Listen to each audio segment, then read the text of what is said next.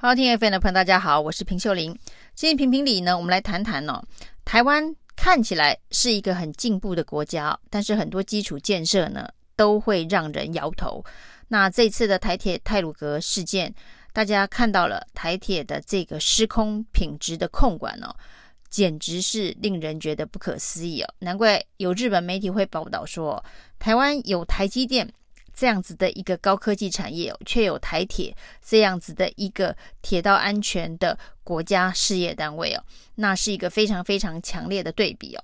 那最近以来呢，台积电受困于台湾的这个缺水缺电问题哦，可以说是屡屡登上国际版面哦。因为国际社会也很担心哦，百分之九十都要仰赖台积电生产晶片的全世界的高科技产业哦。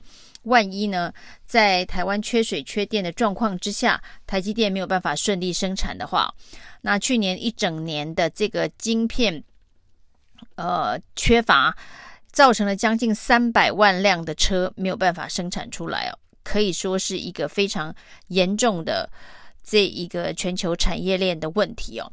那最近以来水情吃紧哦，春雨没有下。然后呢，本来寄望从菲律宾上来的舒力基台风能够带来一些雨量，目前看起来哦，也不会进来带来雨水哦。那气象专家都认为，唯一的希望恐怕要寄望于五月底的梅雨。那现在这个五月底的梅雨到底下不下？恐怕也真的只能祈雨了，真的是要看老天爷赏不赏饭吃哦。那等着看老天爷赏饭吃，这基本上是农业社会哦，这个工业科技。等等不发达的时候才会有的一个生产状态啊！可是没想到呢，我们这么高科技的台积电也要看老天爷赏饭吃哦。那现在缺水的状况呢，其实已经让台积电的困扰是哦，它必须每三分钟就一台水车进入台积电的厂房哦。那有一些媒体呢，直击。按码表在台积电的门口计算哦，基本上三分钟要进来一台水车哦。那三分钟进来的这台水车大概是可以载两万吨的水。那其实以台积电全台湾所有的厂房的用水量加起来哦，一天呢恐怕就要这一个两百万吨的水。那如果是这样子的话呢，恐怕每一天运水车三分钟一台。也要上千台的水车才能够解决台积电一天的用水量。那再这样子持续到五月底，如果真的梅雨也没有下的话，前竹科的管理局局长李建木就评估，如果到了五月底还是没有下雨，缺水问题没办法解决的话，六月台积电势必得要减产哦。听到要减产这两个字哦，恐怕全球的科技业。都会非常的头痛哦。那连《纽约时报》都注意到了台湾目前缺水的问题哦，水情吃紧的问题哦。那恐怕会影响台积电的晶片生产哦。全世界的这个需要台积电晶片的产业，恐怕都得提早做准备。那缺水问题之外呢，没想到昨天在南科又发生了一件让人觉得很不可思议的事情哦。那当然呢，台湾的这个科技产业有很多这个台商回流，开新建新的厂房，那整个产业链现在是蓬勃发展，没有错。但是呢，就在台积电也要扩厂，其他的科技厂也要扩厂，起机呀，它在南科的新建厂房的施工的工程挖掉了，挖断了一条电缆呢，那以至于造成整个南科大跳电呢，那这当然也影响到了台积电，那。据说呢，现在影响的产能大概是三万片的晶片，那损失恐怕要高达十亿啊。那这对台积电来讲，当然不只是钱的问题哦，而是这个供电稳定度到底能不能够确保的一个问题哦。像晶圆厂这么高科技精密的产业，它基本上呢是一分钟都不能停电哦。那在完全不能停电的状态之下呢，居然跳电。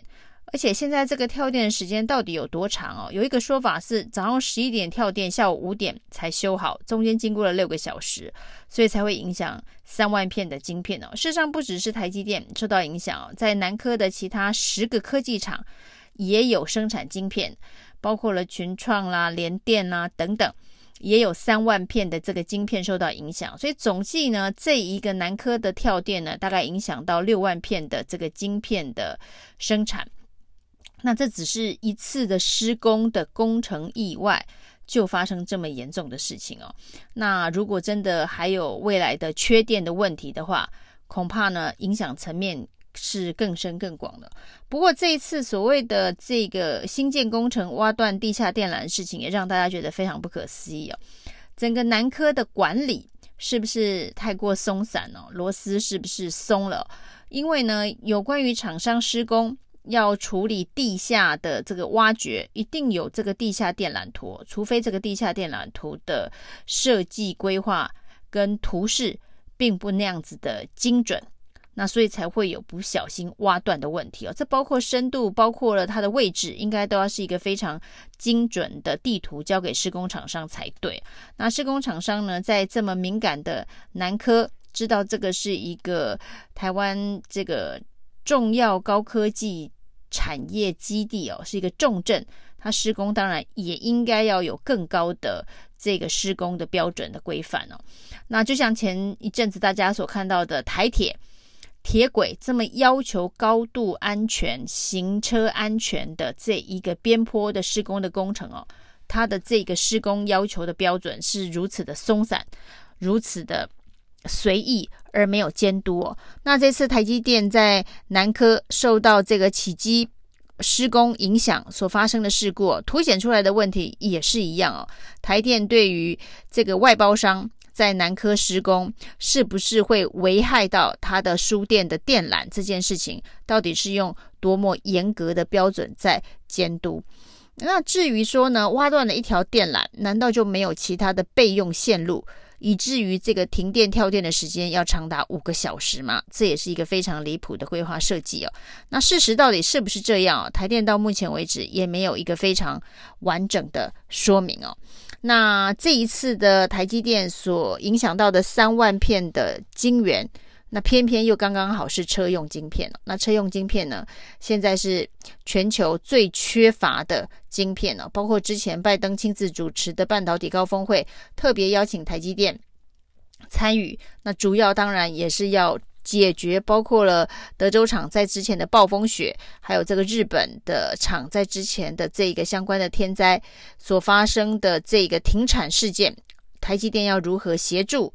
让全世界的这个车用晶片不致受到断货的危机哦。那这次的台积电的跳电事件，显然又受到了全国、全球国际新闻版面的注意哦。之前关心台湾的缺水，现在恐怕又要关心台湾的缺电哦。那缺水又缺电，会不会是成为台湾在这个国际社会上一个形象哦？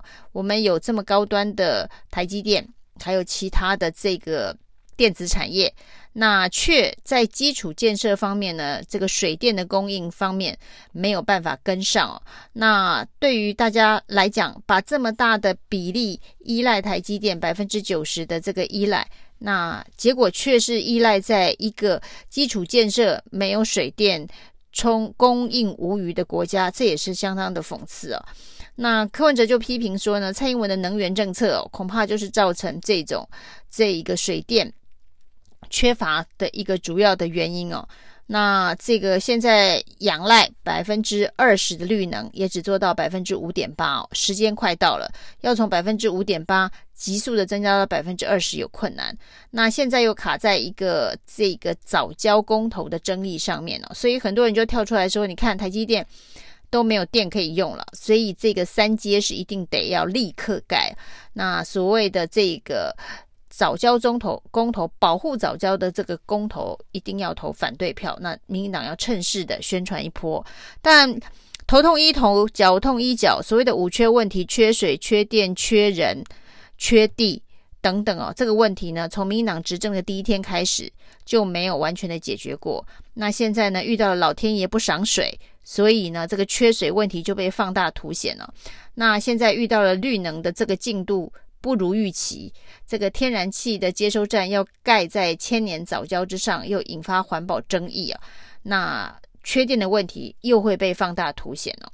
那又缺水又缺电，护国神山台积电啊，会不会摇摇欲坠哦？这恐怕是台湾非常严重的国安问题哦。那必须要正视它。那每次看到经济部呢，不管在处理这一个缺水问题，或在处理缺电问题，似乎都拿不出有决断有力的保证，让这个产业、让厂商能够完全的放心哦。这也是台湾另一个面向的国安问题。谢谢收听。请继续关注好好听 FM，并分享给您的好朋友。